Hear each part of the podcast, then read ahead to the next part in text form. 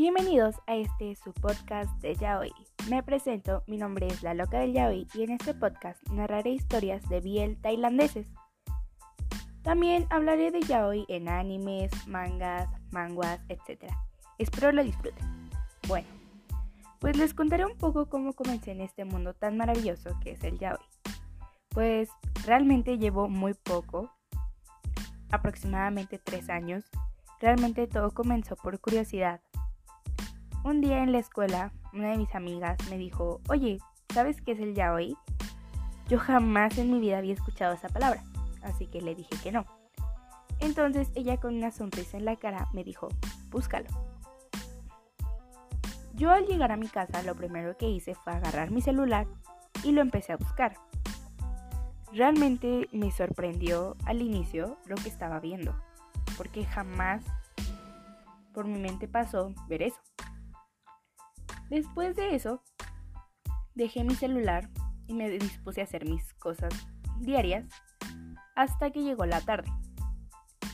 En la tarde lo volví a buscar, eh, ya aproximadamente en la noche.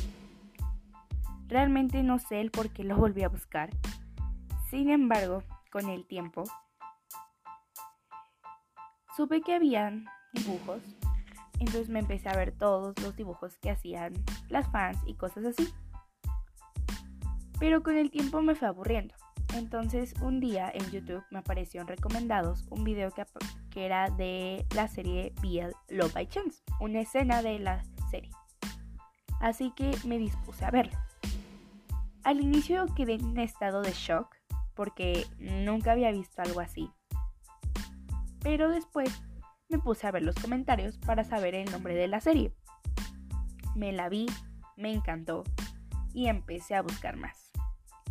De ahí empecé con los fanfics eh, de sheets de K-pop y apenas aproximadamente hace un después de ese año, hace un año empecé a ver los animes, los mangas, los manguas, todo ese tipo de cosas. Empecé con los más populares, que podría ser Billie Alex, el amor es una ilusión, Pintor Nocturno, Killing Stalking, etc.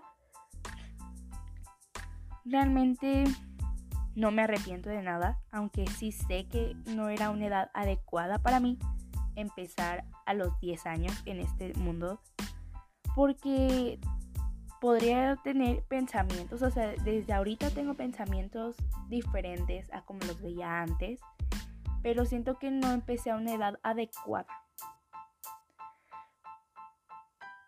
Como quien dice, este es un lugar de ilusión para mí. Sin embargo, sé que esto tiene pros y sus contras, porque al ser una niña que tiene 13 años viendo este tipo de cosas tiene muchos pros y muchos contras. Sin embargo, esto lo contaré en mi próximo podcast.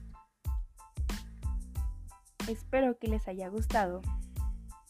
No olviden seguirme en Instagram y en Twitter con el mismo nombre de usuario de Spotify.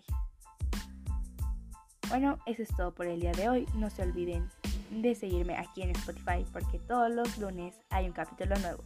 Adiós.